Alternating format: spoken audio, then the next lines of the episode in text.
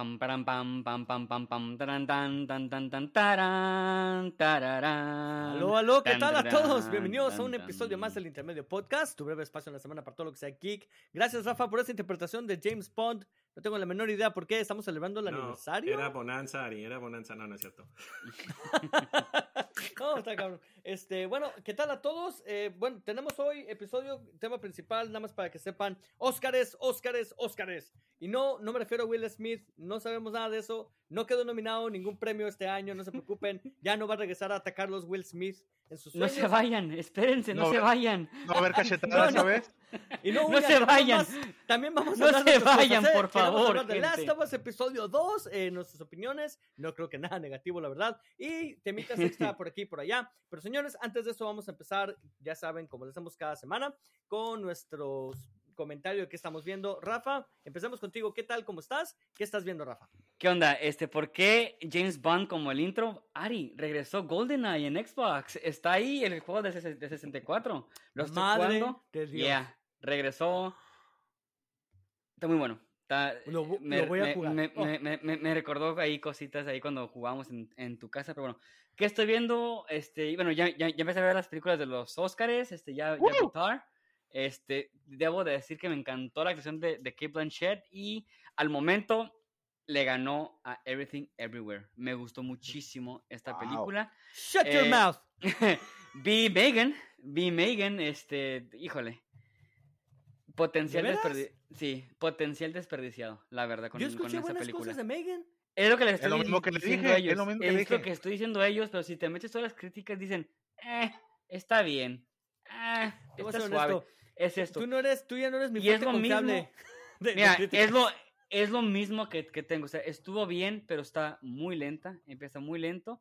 Y si viste los trailers de esta película, ya viste toda la, la- la película. Uf, no te mal, pierdes de nada. mal. Porque el trailer Este- dura 90 minutos. No, pero o sea, me, me- me refiero a que lo más interesante de, de la película lo ves en el trailer. Todos los kills están en el trailer. Dios mío, no- o Qué sea, mal. Y para hacer una película de terror, Y mira, es lo y, peor, y ¿eh? te la voy a spoiler, so- so- so- solamente mata a tres personas. Y las tres personas que, que mata salen en, en el, en, el, en, el, en el trailer. Bueno, no Tal damos cual. más spoilers, Rafael, gracias. Pero bueno. Este, Ya la contó. y Gracias, Javier. Sí. Gracias, estoy Rafael. viendo Las Tabas y me hice un maratón de X-Men. Y se muere Michael Corleone al final. Ah, Maratón de X-Men. Pobrecito. No, no, Pobrecito. Solamente, Este, fíjate, so- solamente no me gustó la de Wolverine y X-Men Origins Wolverine. La- las demás están, eh, también. Eh, The Wolverine no está tan mala, ¿eh? Este, anyway, a ver, Javier, ¿qué tal? ¿Cómo estás? ¿Y qué estamos viendo, Javier? Mucho, mucho, mucho frío. Este, pues yo también empecé mi carrera de los Oscars desde hace rato. Estoy batallando con una película extranjera porque es. A mí me gusta mucho el cine coreano. Hay una película nominada para las mejores películas extranjeras que se llama Decision to Live sobre un policía que está resolviendo eh, un crimen. Entonces se enamora de una, de una chica, pero es tan rara la narrativa, la, la manera que la estructuran, que llevo cuatro días y no la puedo terminar. Así que Uf. Espero, espero que las, las demás. He visto otras dos extranjeras, están mucho mejor. Eh, creo que es lo único que he visto. Y por ahí vi la película de a, a otra extranjera que se llama Argentina 1985. Véanla, está buenísima. Esa está muy buena. y está Ah, en- mejor. Amazon Prime. más interesante que a la... me la- gustan todos los dramas legales, todo lo de sobrejuicios, eh, rollos sociales, así como la de la de los este los Trial of the Chicago Seven. Me gusta ese tipo Mm. de, de- de películas. Entonces me gusta, me encanta, esa me encantó. Entonces, te recomiendo. el de Netflix, el- la serie esa de ah, Pepsi, Where's My Jet? No sé si has visto el trailer o no. Esa la tengo en mi queue, esa la tengo en mi lista. Sí, sí, sí. Muy buena. Ray, ¿qué tal? ¿Cómo estamos? ¿Y qué estás viendo? Jugando, ya sé que estás jugando. Thor Of Ragnarok, course, me of imagino. course. Este, ¿pero qué estás viendo? Ah, pues muchas cosas. Por fin vi Top Gun. Ok, ya got on the hype train y debo decir, no me cautivó tanto como mucha gente lo dijo. Se me hizo Uh. otra película de Tom Cruise con sus mismas caras, sus mismos gestos de siempre, su misma sonrisa y, y está igualito casi a cuando salió en la primera del 84, 80, quién sabe qué. André, me estás dando puros es- puntos positivos, ¿eh? Sí, eh, fíjate, no está, está, es- está pasable la película, pero lo que me gustó fue lo que fue la tensión con Miles Teller ah, o el hijo de Goose, que en este caso es Rooster, se, se apoderó mucho de lo que era el, el, el spirit animal del papá, del pájaro. Ah, pero no, no fue así como que la gran cosa. No creo que tenga posibilidades de ganar Oscar No, a Best Picture. Ah, porque he visto otras cosas. Ay, acabo de ver Banshees of Inisherin. Hermosa película, si no la han visto, véanla. Ay, Está güey. muy curada. es- Está, eh, no sé, Javier, no sé si la consideras dark comedy o no, pero Es una comedia God oscura. damn. Es una comedia oscura y creo, al menos ahorita creo que es la que va a ganar el Oscar a mejor película. No es mi favorita, mi favorita sigue siendo Everything Everywhere, pero es muy buena las actuaciones que te dan, porque el tema es bien sencillo. Son dos amigos que Ujú. están enemistados. Bueno, Ujú. uno con otro, ¿no? Y el otro lo está buscando. Pero las actuaciones que te dan Colin Farrell con el otro vato, ahorita vamos a hablar de todo eso, pero no manches, es una película. No, sí, sí. Este- Qué, qué- qué genial es ver a Colin Farrell en su elemento, o sea, él siendo irlandés, estando en Irlanda, hablando sin tener que usar acentos y todo eso, genial. Otra cosa que vi, ah, que también está nominada a Short Documentary, es The Martha Mitchell Effect, la esposa del Attorney General en la campaña de Robert, ah, Richard Nixon ah, y el escándalo de Watergate. Básicamente es su historia de ella y el trágico final que tuvo, desafortunadamente. Ah, mi esposa me sentó a ver varios capítulos de, no sé si les llame la atención, pero está buenísima la serie. Welcome to Chippendales con uh, Kumail Nanjiani. Está de Disney. Limitada, ¿verdad? Es, ¿eh? es limitada, ¿no? Es, no, sí, no es como. sí, está cortita. No, no, no, no va a ser a temporadas. Creo que es una sola temporada y creo que son ocho episodios en total, algo así. Ah, pero el final, oh my God. Ah, sigo con mi Guilty Pleasure y mi tortura de Prison Break. Ya voy en temporada 4 en los últimos cuatro capítulos. Oye, Dre, Dre, en algún momento en esa serie de Chip and Dales no vamos a ver una, una, un cambio de Chris Farley con Patrick Swayze y su gran batalla. en su Saturday Night desafortunadamente ellos no, pero el, el peinado que traían los dos sí. Eso sí se ve mucho. Ay, Dios mío. Y sí, Ari, Este, y, eh, sin equivocarte, God of War, ahí le sigo. Ya sabía. Ah, es- eso era más que obvio. Que... Este, por cierto, ¿en qué parte? Bueno, no me digas eso, lo hablamos en fuera de línea porque no quiero spoiler Ok. para nadie. Ah, ok, señores, pues miren, sí, sí. Yo podría estar viendo los Oscars, ya las películas y, y ani- documentales, lo que ustedes quieran. Pero ¿saben qué? ¿Saben qué? No, porque estoy terminando de ver That 90s Show. Solo ¿Por para qué? poder decir que es la peor cosa que he visto en Netflix en mi vida. Y mi, mi esposa y yo lo estamos viendo y tomando notas de cada episodio. Ari, de ¿quién las te lastimó tanto? estupideces, tarugadas, mal escrito, mala actuación. ¿Saben qué? Yo creo que de veras es genuinamente el peor show que ha sacado Netflix, cara. No hay nada que le gane. Está ¿Más que Resident Evil? show. Uh, no, Resident Evil merece Óscares. Este, No. Esta madre es basura, basura, pero, o sea, es tangible. Y más porque cometen el peor pecado. Parece como si ellos piensan que nosotros no nacimos en los noventas y vivimos los noventas, cabrón. Me salen con tantas pendejadas que no son de los noventas. Esos Equivocadas. chavitos son del 2020, 2010, bola de muchachos jóvenes. Este, no, yo estoy como Red, cabrón, amargado, enojado, encabronado, mentando madres, like I'm gonna kick your ass. Pero aparte No, de eso, no someone's- me está amargando la vida. No, you're gonna Pero- stick pero no your foot in someone's ass. Oh, yes. Eh, también estoy viendo Avatar por primera vez con mis hijas. Están encantadas. Ya vamos en la segunda temporada. Están fascinadas con Avatar. Hasta que por fin este, pude lograr que les entre ahí el gusto de algo viejito. Porque están sacadas de onda porque la tele el- es 4-3, ¿no? El ratio no es como cine de, de ahorita. Entonces están todas friqueadas porque no entienden. Como que, ¿qué está pasando? ¿Por qué no se ve todo? Yo, cállense. Así es como yo vi la tele, caraja madre. Cállense. Este, ¿Cuál es el nombre del Disney en Estados Unidos? No, la, la otra es este, hay una serie animada ah, que está muy buena que es del el artista de Cuphead, que se llama Light vs. The Forces of Evil. No es nueva, ya tiene como 4 o 5 temporadas. Se las recomiendo si les gusta Gravity Falls. Es ese estilo de comedia loca, cosas que pasan por todos lados. Ese Disney XD, este está, les está encantando a mis hijas. Y finalmente, señores, estoy viendo Star Trek, la serie animada de los 70 del 73. Y debo de Wow. decir, está mejor que la mayoría de los episodios de la serie original, cabrón. Yo no entiendo cómo le echaron más ganas a la pinche caricatura que a la serie real. Eso me Eso es tiene sorprendido. E, Es, es- es increíble, cabrón. Anyway, esto es todo lo que estoy viendo. No, no estoy viendo Oscars todavía. Te lo juro, Javier, voy a empezar próximamente cuando acabe That 90 Show. Que ya voy en el último episodio. Este, y bueno, señores, brinquemos a temas cortos. Trailers, trailers, trailers. Tenemos mil trailers. No es cierto, tenemos dos. Ah, primer trailer que salió, de nuevo, todos son ha- rehash. No hay nada nuevo, pero salieron los segundos trailers de Dungeons and Dragons Honor Among Thieves.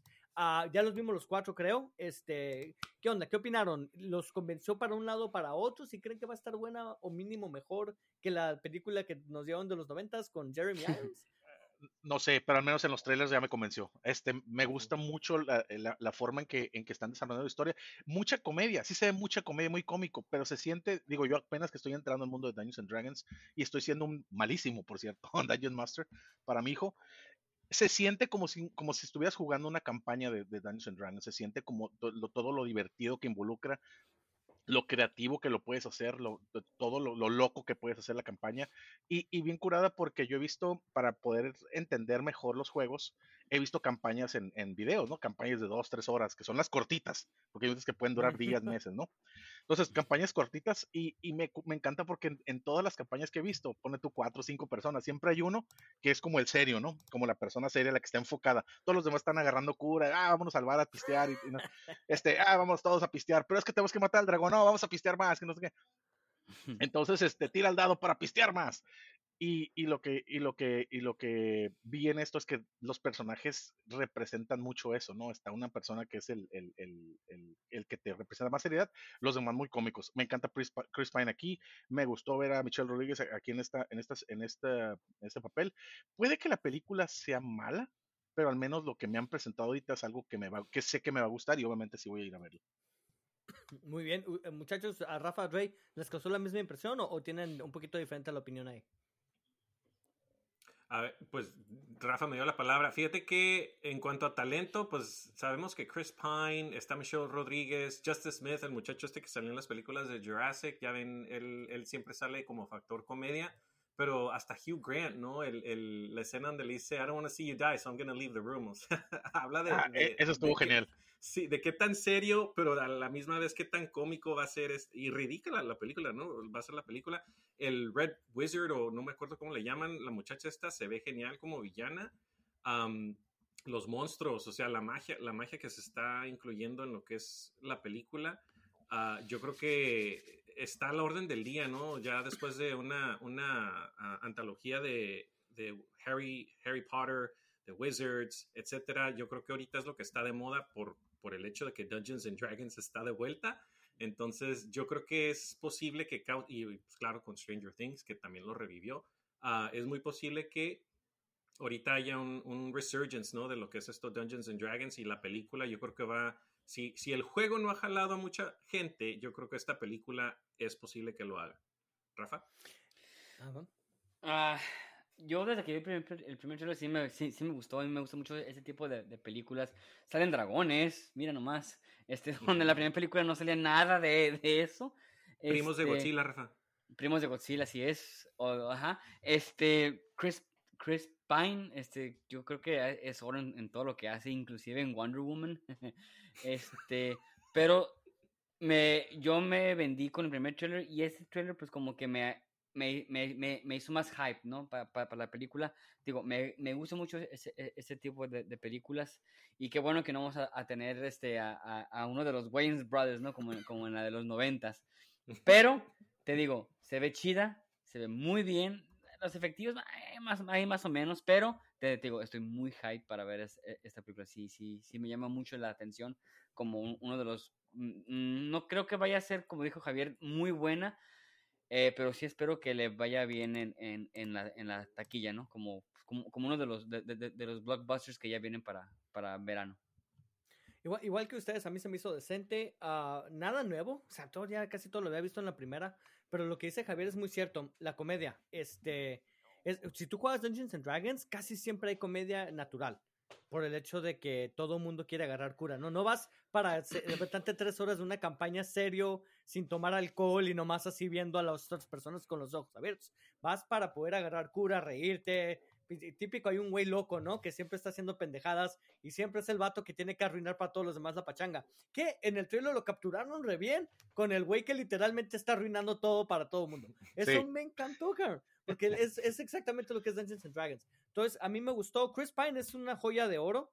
Eh, es una joya. Ese hombre, en lo que casi, casi todo lo que salga es, es, es valioso, excepto Wonder Woman 1984, God damn it, qué pésima película que hasta le costó a esa mujer ya la carrera, me casi casi. Pero Este, él, fue el único bueno. Él fue, él fue el pedazo Yeah, de No, bueno ni siquiera él Come fue bueno en esa película. que sí. Ni siquiera él. No, no, no, no me vengan con esas tonterías. Este, a ver, Ey, si, se, si se la rifó en This is War, se la puede rifar en cualquier película. Por eso, La This verdad. is War. por eso Ari, En la Ari- película Ari- con Tom Hardy. Patty Jenkins lo quería de. Ancla Eterna, lo, lo quería de Ancla, Ancla Eterna, lo quería meter en Wonder Woman 3. Es, déjame descansar, ya morí dos veces. No, nunca vas a morir.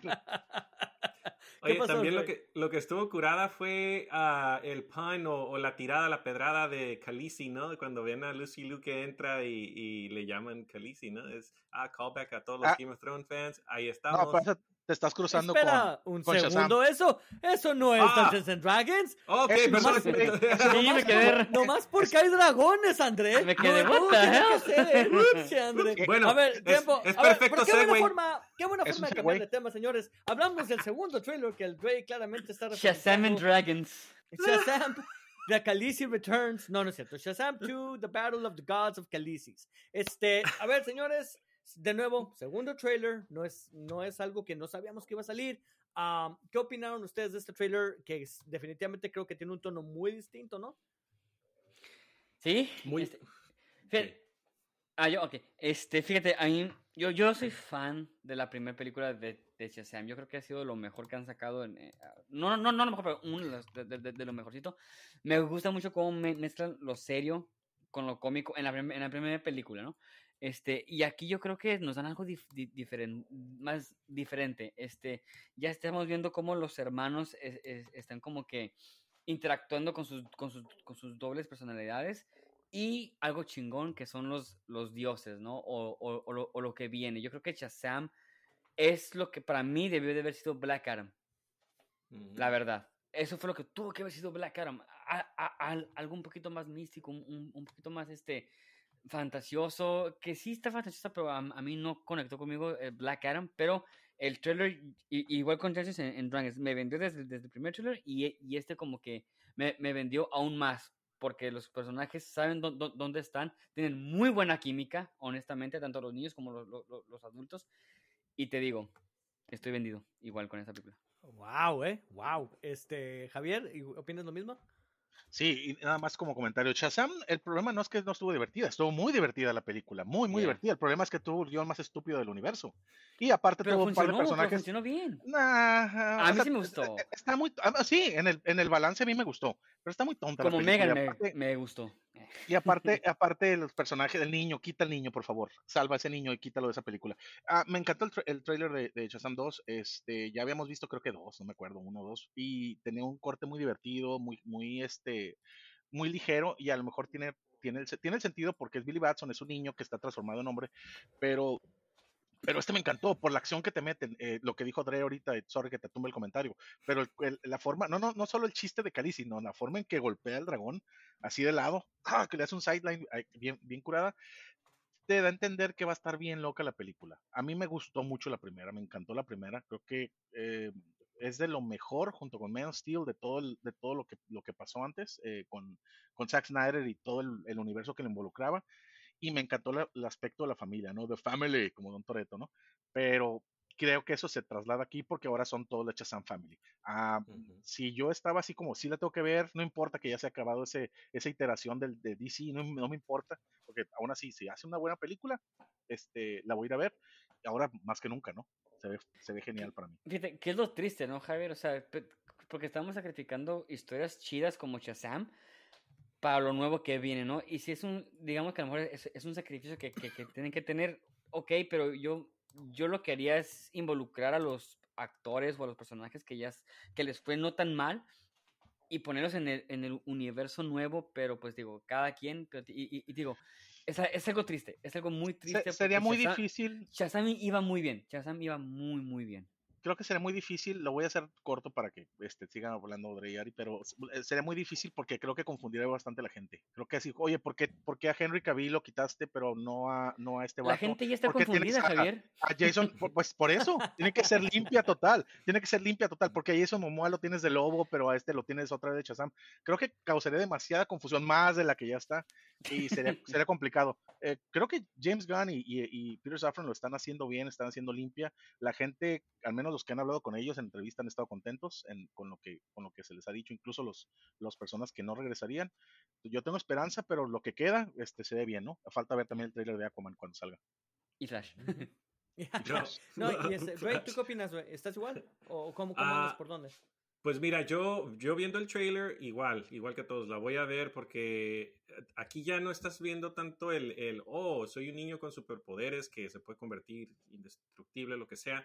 Aquí ya le está pesando, ¿no? Que, que fue algo que vimos también en, am, creo que un trailer que discutimos no hace, no hace mucho, que ya estás viendo como un personaje ser, no, ah, cómico se convierte en serio porque ya tiene algo que perder y, más que nada es el miedo a perder eso, ¿no? Entonces, ah, igual lo cómico lo, lo vimos, yo creo que va a seguir ahí. Yo estoy interesado en el vínculo que tiene Shazam, ah, la primera, la segunda y Black Adam por el, el hecho de que Digimon Honsu sale en estas tres películas y sabemos que él es el que le da el poder a Billy Batson. Y, y también habla de la seriedad de cómo Billy Batson lo ve ya, ¿no? De que, oh, tú me diste esos poderes, ya, da, quítamelos y dáselos a alguien más. O sea, ya no quiero tener esta carga encima. Entonces sabemos que ya le está llegando ahora sí a, pues, a, la preocupación a él, al, igual al miedo a perder a su familia, que pues le importa.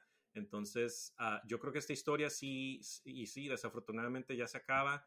Uh, pero yo creo que va a ser buena historia y pues el, el, cast, o sea, tenemos a Helen Mirren, tenemos a Lucy Liu, uh, qué, qué, malo, qué malo que, que, algo tan bueno le den el cortón así de, de rápido.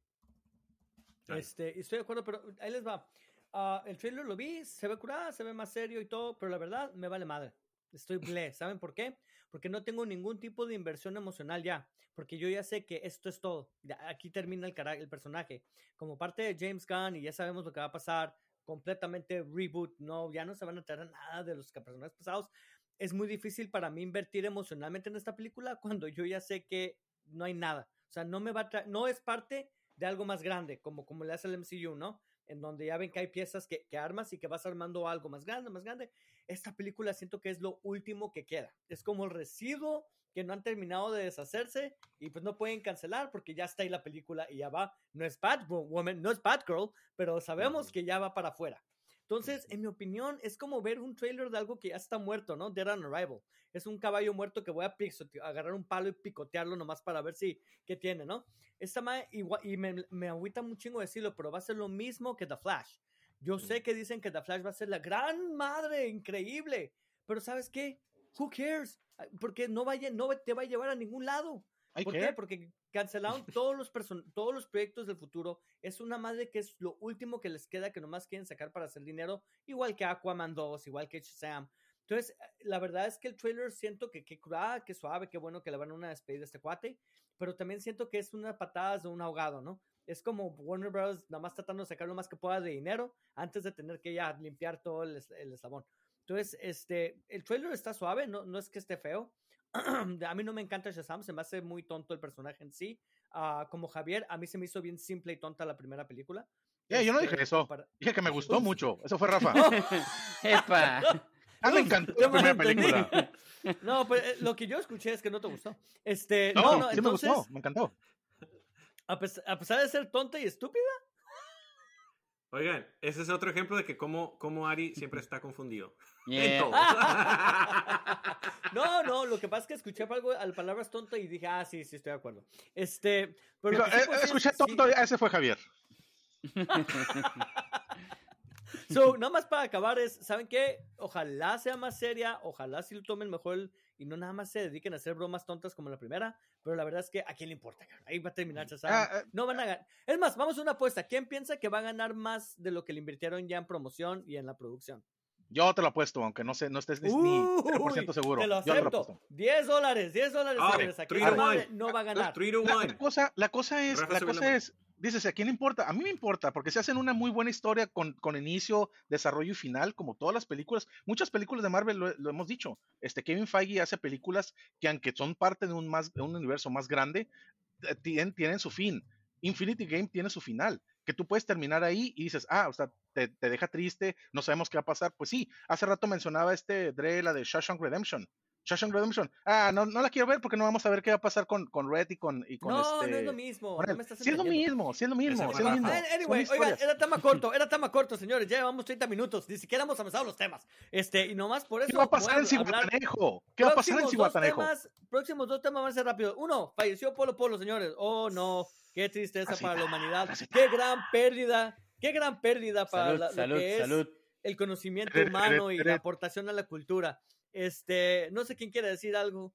El ser humano necesita, el ser humano el ser humano necesita risas, el ser humano necesita risas y, como- y Polo Polo es uno de los mejores comediantes del universo y quizá el culpable de que yo nunca haya querido entrar al tren del mame de, de Francis, de, ¿cómo se llama? Franco Escamilla, que es como que el, el que tomó la batuta. Y sí, el vato tiene como 80 canales de YouTube y todos son exitosos, pero nunca, nunca como el gran Polo Polo que, que con la tecnología de entonces, con los cassettes y los conciertos y todo. Yo fui, creo que fuiste con nosotros, Ari, ¿no? Una vez a un concierto, un, un show de, de Polo Polo, me acuerdo, que fuimos con Chuy, Cállate. con, Cállate, con Alexis. no digas esas- A mí no me involucras en tus mamadas con el Polo Polo. Ya Luis. estabas- Que mis ya hijas no se enteren. Bueno, como sea, Sí, yo fui con, sí fui yo. No, sí fui yo, Chuy. sí fui yo, ¿ok? y con un amigo que no puedo decir quién era, pero, pero sí, No. era, una, era una fregonería. Y eso que ya estaba en sus tiempos este, de viejito. En los ochentas es cuando, cuando el vato brillaba y tenía sus cassettes. La verdad, creo que nos dio chistes para mucho tiempo. y La verdad, eh, siempre, siempre vamos a recordar, al menos lo que sí nos gustaba, todo el tiempo que nos dio Polo Polo, porque nos dio los mejores chistes. Decía chistes tan malos, pero la forma en que los construía era una genialidad. O sea, agarraba un chiste tan tonto que, el- que, el, que el final era de, de, ay, no más, que tarugada, qué tarugada es esto. Pero la forma en que lo construía, que lo iba haciendo. Es más, puedo decir, era como una campaña de Daños and Dragons, pero, pero en versión Yo- chistes vulgar. Estoy de acuerdo con hubo Javier hasta la parte donde dice pero. Cuando dice nos dan los chistes más malos, sí. Ahí ahí quedó. Esa fue toda la oración. Este, era una reliquia, cabrón. Es una reliquia. Yo no, es más, yo pensé que había muerto hace como 10 años. Yo pensé que Ay, estaba muerto por COVID.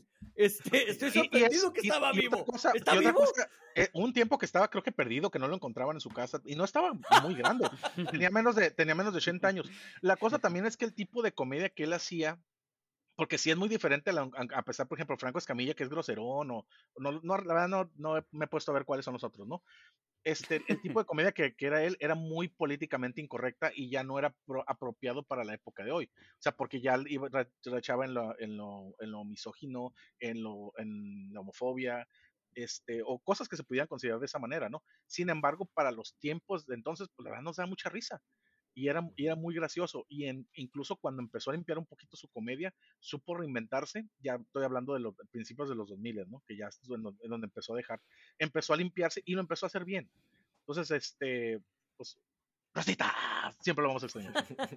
No, siempre lo vas a extrañar. Eh. Rey, Rafael, ¿ustedes quieren aportar algo sobre Polo Polo? Sí, Polo Polo, este, este, yo nunca tuve, digamos, el gusto de ir a, a- a ver a Polo Polo en, vivo, sí, me- se me quedó en mi, en, mi, bucket list, este, pero yo lo veía mucho en lo que cuando estaba con Al Ramones, en, en- otro rollo, y eran chistes limpios para él, ¿no? Y, eran tan chistosos como, di- como dice Javier, ¿no? O sea, su forma de, contar chistes era como un chisme. Y tú hacías, o sea, y te contaba eh, eh, estas personas y estas, estos casos como si los conocieras. Y él te hacía pensar que sí los conocías. Que si no, que, que, que esta chava ya sabes cómo es esta chava, que es medio acá, acá. O sea, eh, eh, eh, era todo un cuento para contarte un chiste, como dijo Javier, bien tonto, pero te ríes de lo tonto que era, porque, porque te, te involucró tanto en el chisme que ya el payoff era tonto, pero te reías. Luego ya después que salieron sus chistes en, en- en- YouTube, ya sin censura ni nada, son, es de lo mejor. Tenemos el chiste del, del vampiro fronterizo, tenemos el chiste de, de, de, de-. Dios, tenemos el chiste de- del, del pollito que, que- que quería hacer huevo, o sea, todos estos chistes tan geniales pero y, como dice Javier, tan tontos, pero hon- honestamente, Polo Polo era one of a kind. Y, y- y te puedo de- de- decir que estuvo en el tiempo correcto, en el momento correcto, porque ahorita sus chistes son de que alarmas, ¿no? De que ya cancelado y todo lo que tú quieras. Pero honestamente, yo nunca me he reído tanto como me reí con, con, con Polo Polo. Honestamente.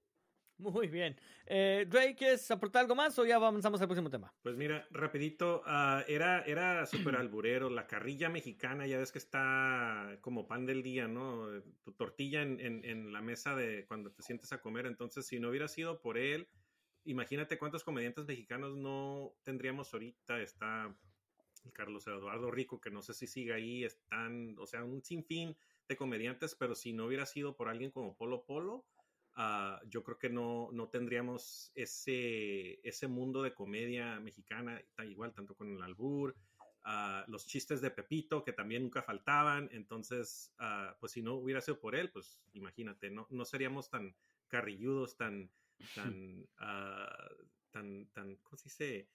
Am, Aguanta vara. tan- eso, ándale, ándale, eso mero. Señores, pues sí. Por eso a Ari no le gusta. Polo Polo, porque Ari no, no, no aguanta vara. No, porque yo no soy de la muchedumbre, pues, como ustedes ahí, andan, andan ustedes entre la chusma. Yo, yo soy un poco más elevado. A mí deben Jerry Seinfeld. A mí deben Oh. Por, Ah, por eso, por eso Mm, nadie te Dimitri- invita a las Dimitri- fiestas, Ari. Dim- Dimitri Martin es un poquito más elaborado. Ustedes saben, pues. Por eso Martin, nadie te invita a más las fiestas, allá. Ari. A mí no me importa, yo no quería ir de todas formas este, a sus fiestas. Anyway, sí, Polo Polo descansa en paz, igual que Héctor Suárez, yo no sé, estoy diciendo nombres porque no conozco ningún comediante mexicano más que ese. Loco Este, Valdés, uh, un chingo. eh, sí, el Hugo Valdés también, por supuesto. Loco. Ah, lo, el Loco loco, Valdés. loco Valdés, loco Valdés, claro. Este, anyway, cambiando de tema ya porque ya me aburrí el Polo Polo. Este, señores, algo más trágico, todavía trágico que salud, el Polo salud. Polo. Algo más triste que la muerte del Polo Polo, señores. La muerte de Doom Patrol. Señores, después de cuatro milagrosas temporadas, porque Ay. literalmente era un milagro que ese show se mantenía en, en- en vivo por cuatro temporadas, cancelaron por fin Doom Patrol. Javier, tu pinche Saslav mató a Doom Patrol. ¿Qué carajo tienes que decir ahora para defenderlo? Detesto Soslav, eres el peor CEO. Está bien, está bien. Mira, ahí, ahí te va, ahí te va por qué. Doom Patrol, y no, ni voy a hablar de Titans, porque Titans sí me entretuvo la Ah, de primera veras, temporada. perdón, una perdón. basura. Cancelaron, cancelaron Titans también. Ni, ni voy a hablar de. Titans, nada más voy a hablar de mi amor por Doom Patrol. Doom Patrol para mí es una de las mejores series de superhéroes, y es más, una de las mejores series top 10 en los últimos cinco años. La verdad es, es nadie tan loco como ese grupo, ese grupo, perdón, para, para crearte una historia que no solamente te hacía reír, sino te, te daba una... ah, Era, era te brillante serie. en temas dramáticos, desde la historia de Crazy Jane y, y todo el tema del rompecabezas, su, su- sus personalidades fragmentadas por lo que le pasó de niña, este, lo de Larry, el, el tipo que tiene ahí las vendas en la cara, este, y tu- su difícil eh, vida que tuvo antes de, de tener accidentes. Hay una escena en esta última temporada, no voy a decir mucho, pero, eh, pero la voy a sacar de contexto más para que vean este, el tipo de serie que es. Eh, básicamente tenemos a, a- a Robot, Robot Man, que es el, eh, la voz la hace Brendan Fraser, este, que básicamente él, él murió en un accidente de carro, trasplantaron su cerebro a un robot y por eso vive, ¿no? El, la- el personaje es genial, para mí es de lo mejor que, que hay. Sin embargo, a- este descubre que su hija ya está grande, tiene un hijo y él quiere, quiere conocer a su nieto, quiere sostener a su nieto, pero no tiene sensibilidad porque es un robot. De alguna manera le desarrollan un brazo que, que toca sensibilidad. ¿Qué hace, qué hace la, este Robotman? ¿Qué hace él? Este, agarra un guante de esos de, de cocina y se lo pone encima. ¿Por qué? Porque no quiere tocar nada antes de tocar a su nieto. La forma Ay, no en que lo más dice, spoilers, dude. No no, no, spoilers. no, eh. Yo no he na- na- visto no, eso la, es- la es algo leve, Eso es algo leve. La forma en que lo dice, dices, qué tontería que se ponga un guante de cocina para no tocar, porque incluso le dicen, oye, pero estás tocando el guante de cocina, y él, oh, fuck, pero se pone el guante de cocina y dices, qué tontería es, pero al, menos, al mismo tiempo qué tierno, porque realmente él, él- él te lo dice de una manera muy humana, muy, muy este, esperanzado en que va a ver a su nieto, que es lo único que lo tiene motivado. Entonces, e- ese tipo de series es lo, lo que nos daba este Doom Patrol. Fueron cuatro temporadas, esta es la última temporada, de hecho las- la, estoy viendo, voy, voy en el último capítulo que vamos hasta ahorita, todavía no termina. Y yo lo único, que, Sí. lo único que digo es, te saludo Doom Patrol, la verdad me viste una de las mejores historias, me encantó mucho la serie a pesar de lo loca que fue. Este, y entiendo el por qué se va, ¿no? Creo que según eh, eh, James Gunn, ya había planes por terminar esta serie desde hace mucho, incluso algo, incluso él puso ya ves, que anda muy activo en Twitter y contestando todo lo que le ponen. Eh, e, esta Malamente, eh, por cierto. No debería estar a mí se me hace bien. Ah, realmente no contesta nada. Es bien vago con sus respuestas. Es súper vago. Pero aún así, creo que el, eh, él dijo, no, esta, esta decisión me precede, yo, no me tocó a mí y entiendo el porqué. Este, creo que van en una dirección totalmente nueva donde Doom Patrol y Titans ya no entran, pero estoy muy, la neta, estoy muy feliz y muy agradecido por el hecho de que esta, serie haya existido.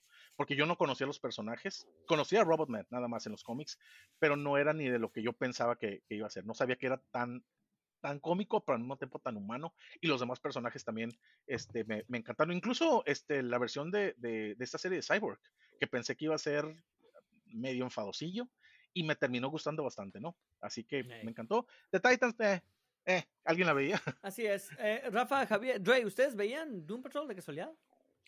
No, próximo tema. ¿Ya ven? ¿Ya ven? Por su culpa la cancelaron. Eso, eso es lo que iba a decir. eso es lo que iba a decir. deja, hablar André. Deja hablar André, espérame. A ver.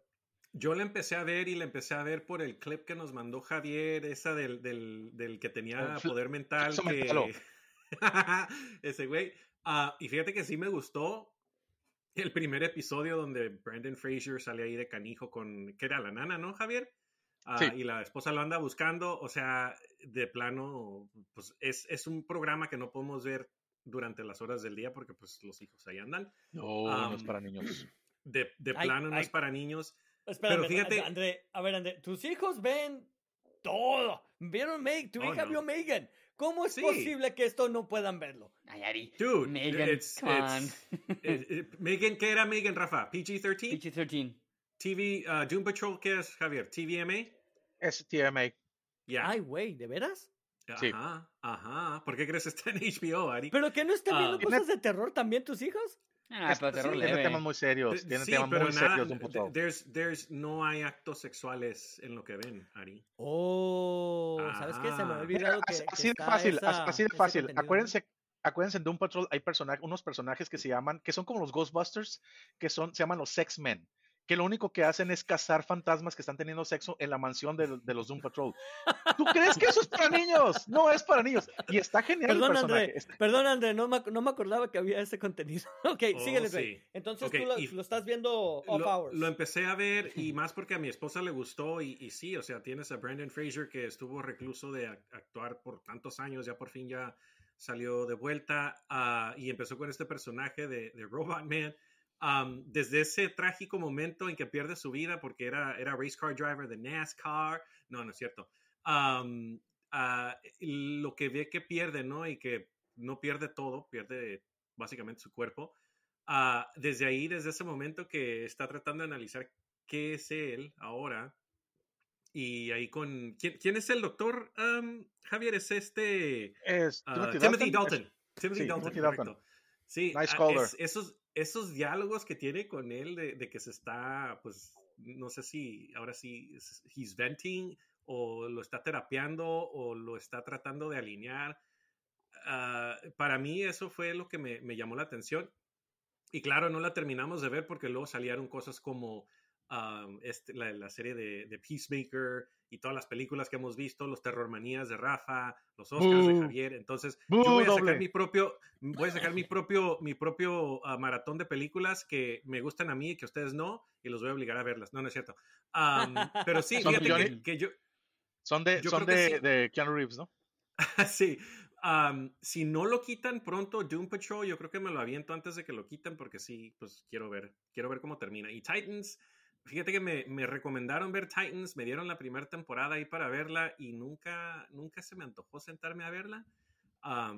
igual está el juego este de Kill the Suicide, uh, no, Kill the Justice League de, de, Suicide Squad, entonces no sé si, si mejor brincarme lo que es la serie y nada más jugar el juego, porque pues ya. ya yo, ya, yo nada más le voy a decir de, de esa Titans en el primer episodio, a mí me perdió cuando escuché que dice alguien, fuck Batman. Dije, yep, that's oh. enough. déjame, decirte, que eso funciona mejor en la serie que en el trailer, ¿eh? Pero aún así, aún así, aún así, Este, aún así. Ok, señores, pues ya llevamos 40 minutos, todavía ni siquiera habíamos tocado los temas principales. Ah, vamos a tener que ser bien rápidos, disculpa, pero vamos a tener que hablar un poquito sobre The Last of Us, episodio 2 de la temporada que está saliendo. Ah, queríamos dar una opinión de qué- cómo sentimos que va. Ah, obviamente, pues no tenemos que ir a mucho detalle porque apenas es el segundo episodio, no es como que podemos hablar mucho más de qué está pasando sobre toda la temporada. Pero señores, siguen encantados con la serie. ¿algu- ¿Alguno de ustedes ha sido decepcionado o al contrario, sienten como que va más para arriba todavía de, comparado con el primer episodio? Yo- Dales paso a los voy. naysayers. Rafa. O Drake. Ah, Drake, Rafa, dale, Rafa, Rafa. ah, sí me está gustando mucho. Pero Si fíjate, no me gusta, no hay kills. algo, a- algo que me gusta más de la serie son los intros, que es cuando, cuando se toman sus libertades. Es lo que más me gusta de esta serie, porque es cuando menos se siente... Es que esta serie tiene el problema de que está secuestrada por ser demasiado fiel. Y para mí sí funciona a veces, pero te digo, me cautiva más y me encanta más lo que nos dan cuando toman sus libertades, que son los intros, o cuando toman las escenas que son de ellos mismos. Está muy suave todo eso. Este, lo que está pegado, por ejemplo, la escena de los clickers me encantó mucho, está muy fregona, mucha tensión. Este, la muerte de, uno de los personajes también sacado del juego me encantó. Pero te digo, yo la disfruto más cuando se toma sus libertades, porque nos dan una serie que pudo haber sido. Y, y lo que tenemos sí me gusta, pero te digo, quiero ver un poquito más de libertad y no tan apegado. Te, te, te digo, está muy obligada a ser fiel al juego que perdemos algo más interesante o algo mejor. Que me está gustando, sí me está gustando. Que estoy esperando las horas, que creo que ya van a salir en 5 horas, creo ya va a salir el, el- el próximo capítulo. Sí, claro que sí. Sí. Pero te, te digo, me gusta más cuando están tomándose sus propias libertades. Eso es lo que te puedo decir de- de- del capítulo. Yo, yo no puedo serie. estar más en desacuerdo con Javier, digo, con, con el Rafael. Oh, ¿qué Ah, pero voy a, voy a guardar mi opinión al final. Este, R- Dre, ¿tú cómo te sientes? Igual que, Ja- que el... Ay, ya perdimos a Oh, Javier. Oh, oh. Este, bueno, llorar, Javier enojó- Javier, Gracias. Se enojó tanto Javier, Javier. se enojó y se desconectó. Bueno, Dre, Oh, ¿tú qué opinaste? Mira, igual que en el primer episodio, el, el intro que nos da, que calla al locutor, que por cierto, Ari, no era Topher Grace, se llama Josh Brenner, el Ah, muchacho. ya sé, me dijo mi esposa. Ah, sí, ah, desde ese intro, y sí, el segundo intro también, igual, vamos en un segundo episodio de una temporada, no sé cuántos, por cierto, ya renovaron para temporada 2, entonces es posible que se extienda esto fuera de lo que es el timeline del juego, a pesar de que sí están haciendo sus time jumps y todo eso. Pero fíjate que a mí no me molesta que se estén apegando mucho al juego y sí se siente que estás en el juego. La escena del, del museo está casi casi tomada del, del video game adaptation. Lo único que me faltó ver, Ja- Javier y Rafa y Ari, fue el ladrillo en el piso. Ah, pero todo lo demás, el crowbar, ahí lo tienes, el hacha. Entonces, me, me gusta ver que tomen esos clips chiquitos de, de cosas que nosotros sabemos que tienen significado en, en la historia del juego. Ah, pero también me encantan las sorpresas, así como el hecho que hice Rafa. Igual, no sé qué va a pasar en los próximos episodios que están por salir, ah, pero yo sigo all on board con, con The Last of Us y apenas vamos en, en episodio 2. Ya por fin lo vio mi esposa y dice que le gustó. Ah, Lía igual vio el segundo. Fíjate, Lía quería saber qué era un clicker. Y le dije, oh, son estos monstruos. Le enseñé la, la, la tarjetita de atrás del, del videojuego. Y me dice, oh, y aquí salen. Y salen en, en, pues en, la- en el programa en vivo y, con sus caras y todo. Y no se asustó. Yo dije, oh, yes, ya la hice, pero pues ya sé que vienen monstruos más feos. Y fíjate, al final del episodio donde te dan el, el breakdown de cómo hicieron las ah, prosthetics y todo eso para darle el look al... O sea, hasta eso se sentó a ver Lía, entonces sé que tenemos ya un fan aquí de The Last of Us. Bueno, varios Nice. fans de The Last of Us. Ah, y, y a Lulu le gustó la serie, pero sí se le hizo que es, es muy dramática. Yo le dije, pues tiene que ser dramática. O sea, pierde a la hija. Y luego, ya ven, todo lo que pasa, ¿no? Y ahora, pues en el episodio 2, la muerte es al que no queremos mencionar todavía si no lo han visto. Entonces, yo ya está más que vencido, ¿no? Moralmente, espiritualmente está más que vencido, pero después de que se enteran de lo que está pasando con la niña, el, el glimpse of hope, ¿no? El rayito de luz que le hace ver Tess por el hecho de que lo que están haciendo, eso como que le dice, ok, ok, si tú me lo pides, yo lo hago. Ah, hasta ahí me quedo yo. Muy bien, este, ciertamente, ah, no, bueno, ahorita opino yo. Eh, Javier, que nada más me cae, tiene que estarte gustando, Javier, yo creo. No, no creo que haya duda al respecto. La escena, Eh, la escena Javier, que ¿sabes qué? menciona. Estás en mute, no te escuchamos. Estoy mute. Oh, vas tú, vas tú, vas tú. Ya, ¿Allá? ya te escuchamos, Javier. Oh, ok, este, creo que a lo mejor traigo un delay pequeño, pero eh, la escena de Yakarta en, en Indonesia, creo que es una de las mejores, mejores intros que me ha tocado ver, no solo por, eh, por el hecho que dice Rafa que nos dan algo nuevo, sino la forma en que lo entregan. el- el- nos entregan algo que tiene demasiada Peso. tensión, en- ah, tiene mucho peso, tiene tensión. ¿Qué manera de demostrarte cómo está el, el mundo, de, eh, cómo está la- la- el, el problema de manera global, pero también hacerlo personal? En- centrado en esta doctora, ¿no? Desde la forma en que se la llevan, todo el misterio de qué está pasando. eh, nosotros sabemos que se trata del, del hongo, del cordyceps, pero, pero se- a, las, a las personas que no conocen cómo se lo van desarrollando y, y al final, ¿no? Que, que le dice, oye, pues, ¿qué vamos a hacer? ¿Dónde está la vacuna y todo? La forma en que te lo dice, y me recuerda mucho en el primer episodio que te dice el, el- el doctor, este, no, pues vamos a perder como humanidad. La hora, la forma que dice, este, oye, pero no hay vacuna, no hay cura, destruyan todo, bombardeen todo. Si se alcanzan a ver. Déjame ir con cómo- mi familia, ¿no? En la última línea. Llévenme dice, como su "Déjame familia". irme". Eso- Oh. Eso es la madre, pero aparte, si, si alcanzas a ver el detalle, trae su taza y está temblando, temblando hasta que la deja en la mesa. Por la forma en que, la forma en que ella está demasiado tensa, demasiado miedo. Y después te construyen todo. Igual estoy en desacuerdo contigo, Rafa, de que esté secuestrada el- la, la serie por, por el material original, por algo, algo insimple, ¿no? Eh, de nuevo, creo que la gran mayoría, gran, más del 90% de la gente no conoce el videojuego. A pesar de que son millones de los que lo jugaron, en el aspecto, en el panorama global, la mayoría no lo ha jugado. Entonces tienes que construirles el mundo. Y la mejor forma, oye, el juego lo agarras y es, un, es una película. Entonces, darles esa historia, tal como, como, como está desarrollada, sí con ciertos cambios. Y lo que mencionaron, la muerte de este personaje. Es un poquito diferente, de hecho cambia quién, quién es el que hace, quién es el que entra al, al museo, pero, pero creo que funcionó mejor el cómo lo, cómo lo hicieron en la serie a que como lo hicieron en el juego. Y no estoy diciendo que si hubieran agarrado lo que hicieron en la serie, hubiera funcionado mejor en el juego. Cada, cada uno funciona bien en, en, su, en su medio. Pero me encantó la forma en que lo hizo, me encantó la forma, la actuación tanto de, de Pedro Pascal como de, de Bella Ramsey en esa escena, ¿no? Que, que, tú lo ves decidir, el, ¿qué vamos a hacer, Tess? ¿Qué vamos a hacer? Y le dice, oye, pues nuestra suerte se tenía que acabar en, ese, en algún momento, ¿no? Y cómo, cómo la jala a, a, a Ellie. La actuación de Bella Ramsey, no sé qué les está pareciendo ahorita, me está encantando a mí. Este, creo que estoy totalmente convencido en su actuación, está haciendo un papelazo. Estuvo mejor. en mi opinión, Me- eh, mejor le dieron más que hacer, le dieron más que hacer porque obviamente tu- tuvo más, más audiencia. Me encantó en que incluso pueda permitirse ser niña tonta con lo de, no solamente con el, "Ah", sino cuando va al piano, ah, digo, no al piano, al, al- a la campanilla, así, ahora sí, me da un, me da un, este, habitación, por favor. Ese sí estuvo muy de Eli, eso, la verdad. Es, es, es, me, me encanta cómo están personalizando. Anna Thorpe, no le he mencionado, la, la personaje de Tess, qué tremendo papel hizo. Me está encantando. Y dicen por ahí, ya para terminar, que el tercer episodio es de los mejores episodios que se han, que se han realizado en mucho tiempo. Ya viene Nick Offerman, ya viene Nick Offerman. Sí. Ah, yo nada más voy a decir, este, ciertas series de tele, ustedes, por ejemplo, en HBO le pasa mucho. Hay ciertas series que tienen ese factor raro que tú sabes que se va a comunicar al mundo completo.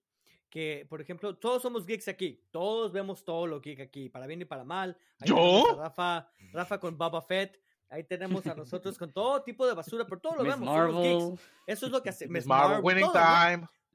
Winning Time no cuenta como geek, pero bueno. Anyway, tú- nosotros siempre vemos eso. Pero cuando hay un show que tiene ese factor de magia, en donde trasciende a nosotros, y es cuando todo el mundo empieza a hablar de él, ese es el tipo de show que tú dices, no mames, esto pasa una vez muy raro, ¿no? Le pasó a Game of Thrones, es lo mismo que pasó con Game of Thrones.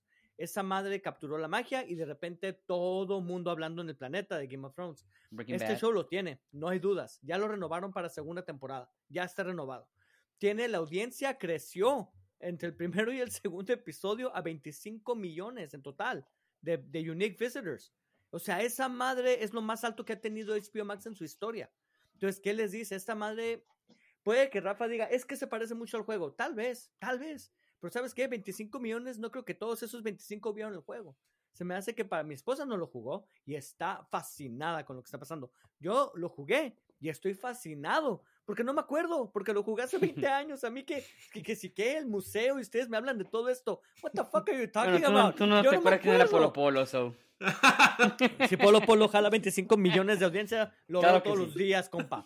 Este, entonces, ¿saben qué? Yo nomás voy a decir, este segundo episodio sigue capturando esa magia, sigue teniendo lo que tú dices, no mames, quiero ver qué pasa cada segundo, y cuando acaba te quedas queriendo más, que es lo que me encanta, ¿no? Esa sensación de, no mamen, ¿cómo que aquí terminó este episodio? Excepto Game of Thrones, temporada 8, esa fue al revés, esa es, no mames, por favor terminen el pinche episodio. Este, ay, Game of Thrones. Anyway, pues, Eh, señores, hay que brincar Oye, nada más rápido, principal. perdón, rápido, rápido, rápido. Este, para aquellos que vieron Chernobyl, este, que es el mismo, el mismo escritor, ¿no? El que está, trabajando, que Craig Mason.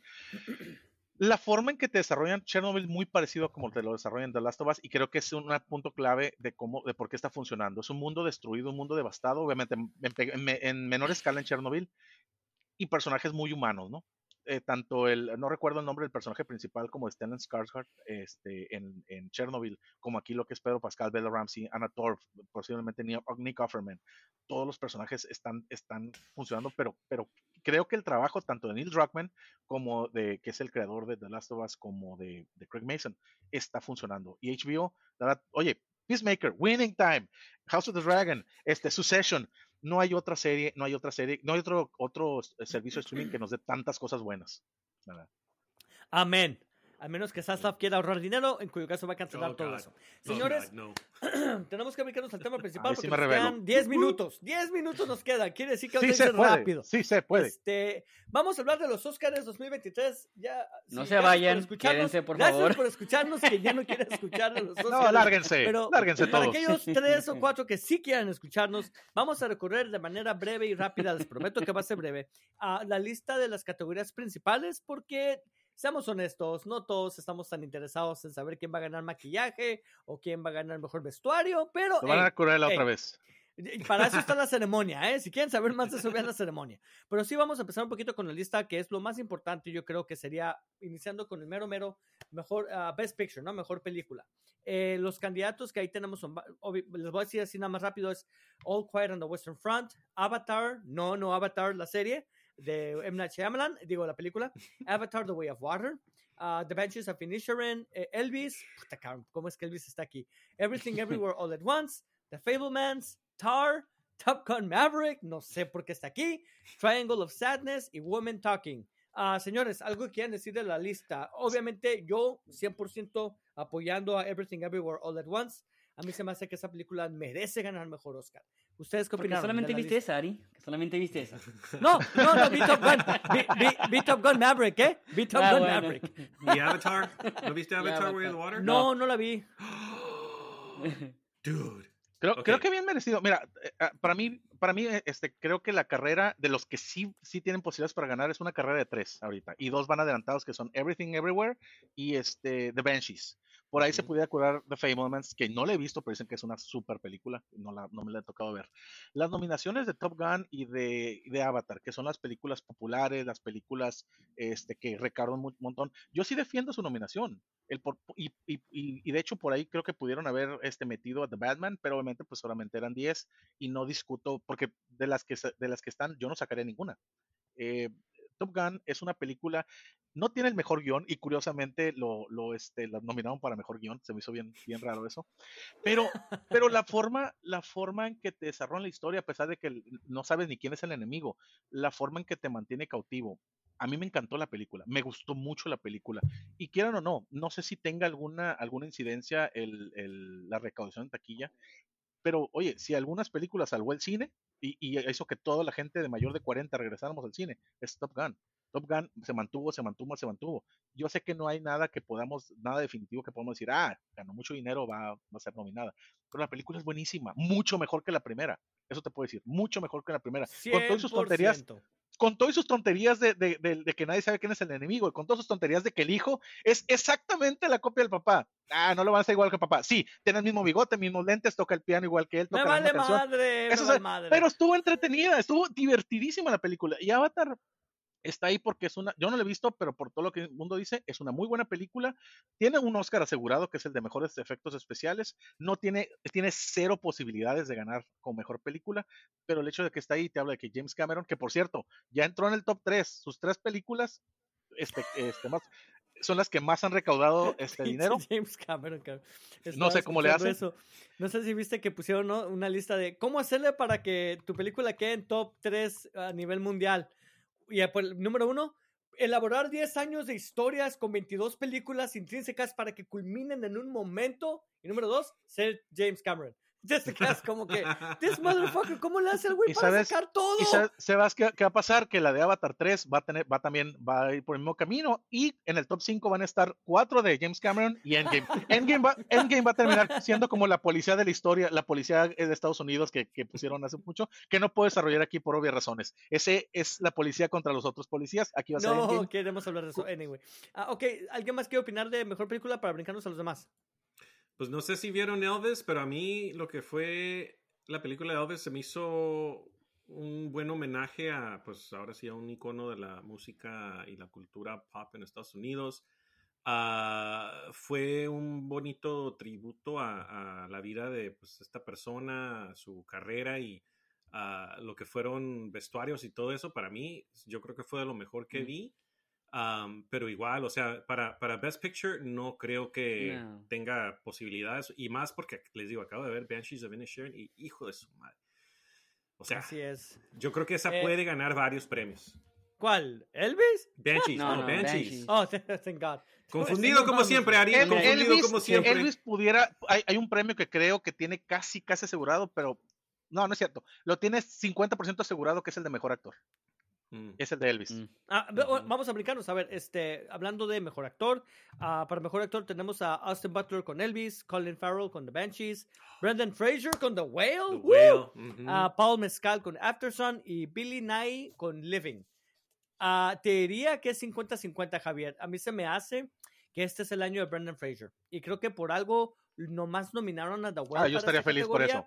Yo estaría Esta- feliz por nomás eso. lo nominaron esta categoría de Whale y es- Más siento por- que es por algo. Siento porque se, se lo van a dar. Este, entonces yo, yo le tiraría un 70% que va a ser Brendan Fraser y bien merecido. Me vale mal, no he visto la película. Yo nada más digo bien merecido porque este hombre ha atravesado tanto en su vida en Hollywood. Por todo lo que ha hecho tan en, en, mal. en- en Doom Patrol, por eso se lo merece. Bueno, eh, Solamente también, ¿saben sabemos que no cachetea a nadie an- antes No, de que le, sí. le den el Oscar. No, cre- creo que el. Oscar, creo que el Oscar se lo va a ganar este Colin Farrell. Este, creo que es el que tiene más. No es mi favorito. No, sí es mi favorito. Este, Colin Farrell. No he visto, no he visto la actuación todavía de Brendan Fraser, pero creo que se lo va a ganar Brendan Fraser. Eh, perdón, este Colin Farrell está muy fuerte Austin Butler. eh, creo que es de lo mejor que la película de Elvis. Elvis me gustó la edición a ratos y eso que está nominada.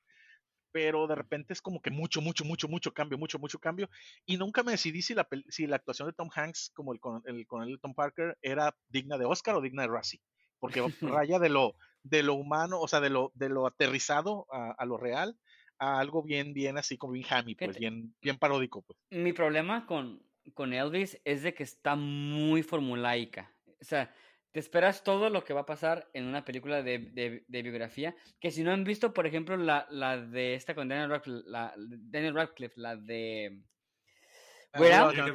Weird es buenísima esa película y te dan a entender el cómo una película de, de, de biografía tiene que pasar por esas e- etapas, ¿no? El personaje que tiene talento, pero es- es- este, no lo entienden, luego pasa una cosa, luego otra cosa, lu- luego otra cosa. Esto lo, lo sentí más con Elvis. Elvis es muy formulaica y sí, la, la actuación de, de- de este chavo es, es muy buena. La de Tom Hanks, eh, más o menos, pero te, te- te digo, salvo las actuaciones de, de este chavo, es, es lo único que yo te puedo decir que se salva de Elvis. Pero no, no, no me gustó mucho como, como para mejor película. Así es. Ah, les digo quién es ahora para actriz. Eh, tenemos a Kate Blanchett con Tar, a Ana de Armas con Blonde. Oh my No God. visto, Y pero también. Y también tiene Brassy ella. Eh, Andrea Riseborough con To Leslie, a Michelle Williams con The Fablemans y Michelle Yeoh for Everything Everywhere All at Once. Me parece que es la primera actriz de origen Sí. asiático a ser nominada como mejor actriz, por cierto. Han actriz principal. Altamente que sea ella, también se lo merece. Nos han dado un chingo de películas en, este- en Blanchett, 20 dude. años. Sí, mejor actriz principal, porque mejor actriz de soporte ganó el Oscar hace como tres años la actriz de, ah, no recuerdo, la Minari, la, la actriz de Minari, una, una, la que se abrazó ahí de, de Brad Pitt. Este es, creo que es el Oscar más cantado, porque ese se lo van a dar a Kate Blanchett, pase lo que pase. Mi corazón dice, quiero que se lo den a Michelle Yeoh, pero estoy 100% seguro que se lo van a dar a Kate Blanch- Blanchett, que, oye, Muy buena Ah, actuación. hace muy Yo- buena- yo, hace muy buena actuación. muy buena la actuación. ah, ah, sí, sí, la verdad, es, es definitivo Está que se lo van a dar a ella. Está muy chida. Este, ahora, tenemos en Best Supporting Actor, que es actores de soporte, Brendan Gleeson con The Banshees, uh, Ah, muy buena, Brian muy Tyree. Henry con Castaway, uh, Judd Hirsch con The Fablemans, Barry Cogan con The Banshees también, y papel. Ke Huy Kwan con Everything Everywhere All at Once. Ese Mi hombre tiene corazón- que ganar. Mi Ah. corazón y, y mi favoritismo va con él. Nomás porque viste esta película le vas a esa. No, es, es que la verdad, Es la única que he visto. Oye, te, te voy a decir algo, te voy a decir algo, este, antes de, de darles la palabra a ustedes. La verdad, sí, a lo mejor es la única que, que- he visto, pero el papel que te da Keiko Kwan, ese no es un regreso, fue una resurrección de un, de un, de un actor. La forma en que te, en que actúa en todos sus, en todos sus universos, tiene que haber sido bien difícil no solamente dirigir, escribir esa película, sino actuarla. Pero lo que me convenció de él, y le digo a Ari varias veces, ¿no? Le he dicho varias veces, leí un quote de él que cuando lo, lo lees, así sin fuera de contexto, es, es otra onda. O sea, te, te cambia mucha perspectiva, pero cuando lo ves dentro de la película, está súper fregón, que es la, la parte donde, está, donde es millonario, que no la tuvo ella, ¿no? Este, creo que, es el, creo que tiene muy buenas posibilidades de, de ganarlo él. Este, pero Brendan Gleeson es, es para mí el segundo favorito porque también da muy buena actuación. Él y sus dedos. Uh. Buh. Sí. Pero este sí, ¿tú, Dre? ¿Qué ibas a decir? Yo, fíjate, yo vi ya, pues claro, The Banshees y Everything Everywhere All at Once. Uh, Barry Cogan, aunque, hizo muy buen papel como Dominic en esta película, no, no creo que sea contendente a, a premio, pero yo creo que Brandon Gleeson, ah, por el... eh, Ya tiene una carrera este señor, ¿no? De quién sabe cuántos años. Ah, creo que está en, en Departed, salió con Jack Nicholson y compañía. Um, Ke Huy Kwan lo, lo conocemos a él como Short Round, con Indiana Jones, como Data en The Goonies. Esta vez que lo vimos en Everything Everywhere All at Once, o sea, mucha gente se quedó, ¿y este quién es? O sea, hasta que no leyeron el nombre y vieron, oh, espérame, él es Short Round y Data. Um, pues la gente se dio cuenta que era él y, y más cuando salió en fotos con, en- con Harrison Ford. Ah, pero yo, yo la veo difícil aquí por, y más por la actuación de Brendan Gleeson en, en esta película. Les digo, si no la han visto, vayan a verla porque, wow, es el... Está en nuestra lista. Está en nuestra lista. Sí, sí, Después véanla, por Night favor. Véanla. Sí. Lo bueno que ya va a ser Y el yo, último y yo episodio. ahí. torturándome, cabrón. Yo torturándome. Anyway, Sí. ah, Yo- tenemos que seguirle, muchachos. Yo Ah, estoy Rafa. como Ari por Everything Everywhere son- solamente porque hasta el momento nomás he visto esa. Así que vamos. Ahí te va, la próxima categoría otra vez, mira, va a pasar lo mismo. Best Supporting Actress. Angela Bassett con Black Oh, Panther, no la he visto. Hong Chao con The Whale, no la he visto. Carrie Condon con The Banshees. Ah, Jamie Lee Curtis con Everything Everywhere All at Once. Y con Stephanie Halloween Ends. Con Halloween Ends. con Everything Everywhere All at Once. Señores, Jamie Lee Curtis all the way. Siento que ella merece un Oscar. Esta es su mejor oportunidad de agarrar un Oscar en su vida. Híjole. Eh, a ver, a- a Rafa, tenemos aquí una opinión Yo diferente. estoy conflictado. Ay, güey, yo, mi- mira, hasta me quito mis lentes porque quiero hablar. Claro, a enojar. claro. Tiene que hablar más fuerte, tengo lentes puestos. Ahora no veo a nadie. ¿Con quién estoy hablando? Mira, este. Híjole, yo quiero que gane Ja- Jamie Lee Curtis. Como tú dices, es su única oportunidad de, de ganar Oscars. Porque no es, no es mala actriz, es muy buena actriz. Este, Es muy buena actriz. excepto Halloween. híjole, el, el hecho de que. No, no has visto Terror Train. Este, el, el hecho de que. En el discurso, cuando vi Black Panther de esta actriz, ¿cómo, cómo se llama? Ari? ¿La de Black Panther? Angela Bassett. A- Angela Angela Bassett. Bassett. Cuando yo vi esa escena de que cuando habla de, de, de su hijo, de cómo ha perdido todo, Dios mío, te juro que saqué una lágrima y dije, a esta mujer denle el maldito Oscar, porque se echó una maldita escenota, muy fregona, que, que a mí me llegó mach- macizo es- e- e- esa escena y dije, Dios mío, denle una nominación y el Oscar a esta mujer, pero te digo, mi corazón está con las dos, que no creo que ganen, hon- honestamente, pero si me dan a elegir entre Jamie Lee Curtis y entre, eh, en- entre ella, que se me, se me- se me olvidó el nombre, este, me voy con, con, con Black Panther. Es, y te digo, me duele mucho porque yo soy fan de Jamie Lee Curtis. O sea, ella me ha dado muchas películas. Es, es, es un Scream Queen, pero te digo, Bassett, te lo digo, quiero que se lo den sol, Ra- solamente por Javier, eso se nota. Javier Es- ¿ustedes también quieren traicionar a Jamie Lee Curtis de esta manera? Dre. A mí, a mí me, me dio más sentimiento, así como dijo Rafa, el discurso, y, y no nada más ese discurso, sino el, intercambio que tiene con la hija cuando le va y le lleva las prendas de- del funeral del hermano. Ah, sé que Jamie Lee Curtis tiene una trayectoria, pero Angela Bassett en cuanto a desempeño de su personaje en, en Black Panther, yo creo que lució más el personaje de ella que el de Jamie Lee Curtis en Everything Everywhere All at Once. A pesar de que Jamie Lee Curtis tuvo sus diferentes personajes en, en la historia, me encantó más la actuación de Angela Bassett. Uf, ok. Ah, Dre, digo, Javier.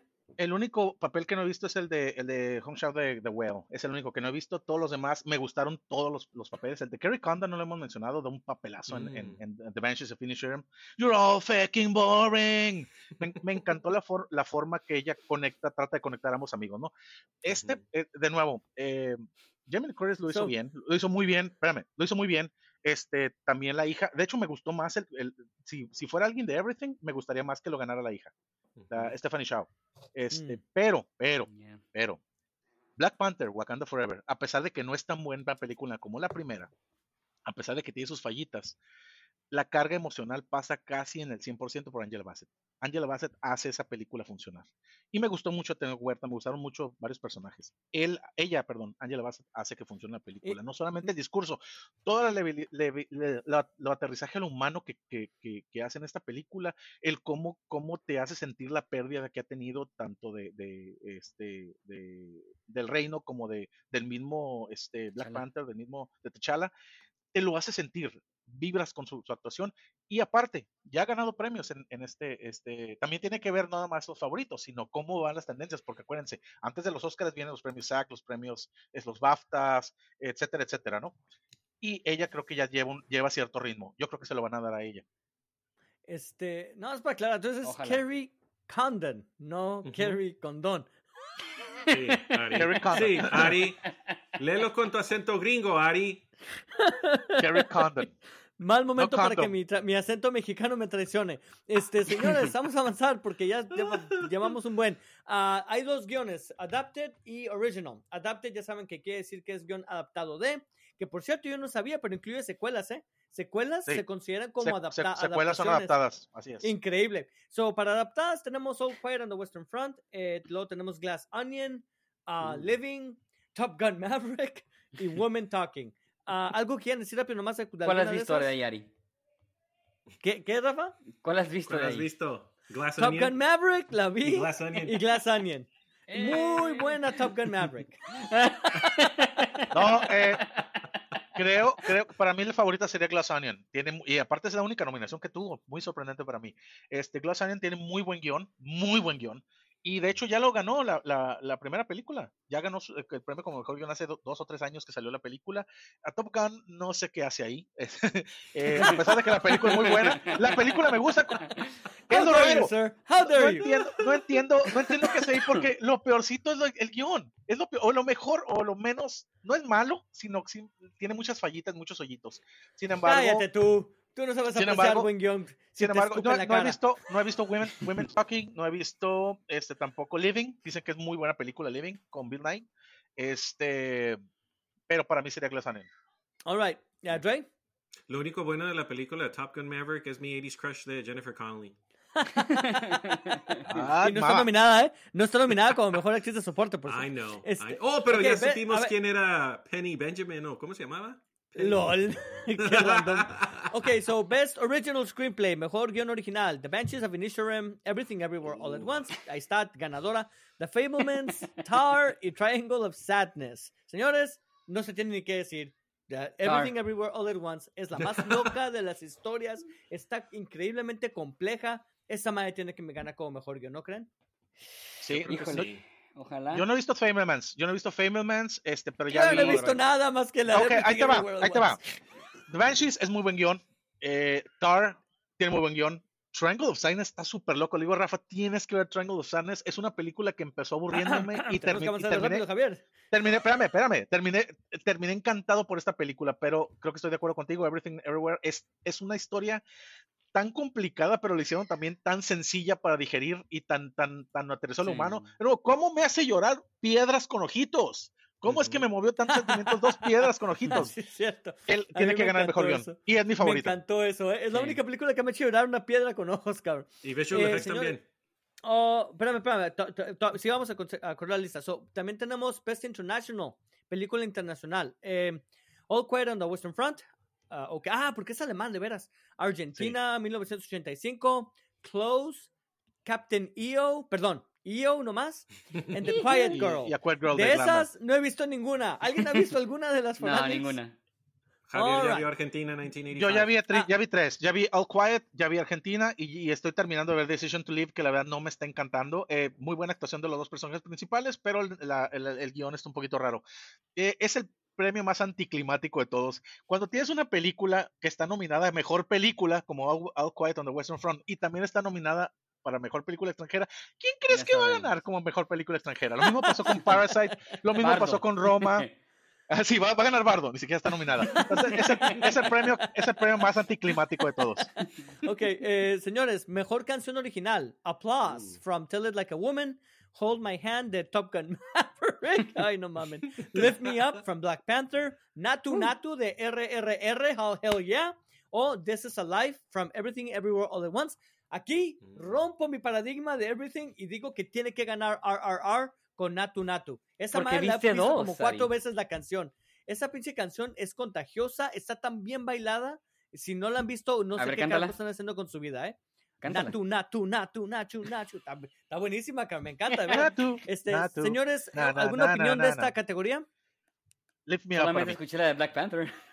Así que Black Oh, Panther. lame. Ok, avanzando a la sección de por mejores cierto, es la efectos única- especiales. La única nominación de RRR, ¿eh? pensé que iba a estar nominada. Ay, no, y por eso Extranjera. tiene que ganar. Por eso Creo, tiene que creo que va a ganar esa, pero mi favorita es Lift Me Up.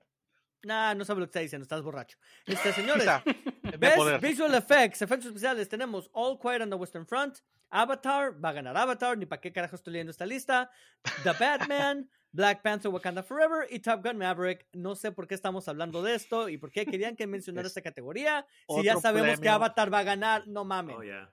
Sí. Yeah. Sí, y creo que hicieron muy, muy buen trabajo en, en todos los proyectos. De hecho, The Batman tiene unos efectos muy fregones. Yo pensé genuinamente que The Batman iba a estar este, para mejor guion y para mejor, este, eh, mejor película, pero aún así, tiene cero posibilidades. Avatar Yo- va a destrozar a todos. Yo nada más quiero saber por qué me exigieron todos que hablara de esa categoría si era obvio que iba a ganar Avatar. ¿Por qué? Porque quiero No que digas que va a ganar Avatar en algo. Por eso. Ay, hijos de la carajo. Este, señores, última que voy a leer hoy. Best Animated Feature. Esta sí está apretada, ¿eh? Guillermo Sí. del Toro con Pinocho. Esa Marcel the Shell with Shoes on, que he escuchado que está increíble. Puss in Boots, la The. Last Wish, que créanlo o no, he escuchado que está muy buena. Sí. Mucho mejor que las de Shrek. Ah, The Sea Beast, que como no, me encanta, me encantó esa película. Turning Red. O sea, señores, esta vez está cañón, ¿eh? Eh, Sí. Todas me gustan. Ah, en mi opinión va a ganar Guillermo del Toro. Yo siento que Pinocho viene muy, muy, muy fuerte. Este, ¿Por y fin es la viste, Guillermo Ari? del Toro. ¿Mande? Por fin la viste. No, no la he visto, pero no soy Oh, tonto. reconozco reconozco cuando la gente me dice que está muy buena. Este, Va a ganar Avatar. sí he visto- eh,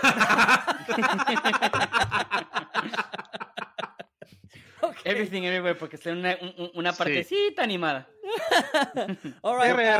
bueno, yo- creo No, que la única que le podría dar competencia a la de Pinocho es la de Turning Red, ¿no? Y ya ven más no, No, no, Beast, no, A no. mí, se me, a mí se me hace que The Sea Beast viene fuerte, ¿eh? Creo que Bis, no. Creo que, creo que la de ah, la de, de Puss in Boots viene muy fuerte. Creo que el premio se lo van a dar a, a Pinocho. Es, es- Sí. es innegable. Y ni siquiera es mi Es la más favorita. artística, es- pero es la A más mí- artística de todas. Pero, Ujú. pero me gustó, me, a mí me gustó mucho Sea Beast, me sorprendió mucho, a pesar de que la segunda parte de la película no me gustó tanto como la primera.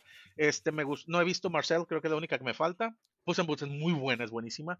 Y este, Pinocho me gustó, pero terminé odiando Pinocho en toda la película. Me, me cayó muy mal el personaje. Este, para mí Turning Red es mi favorita, pero sé que no va a ganar. Yeah.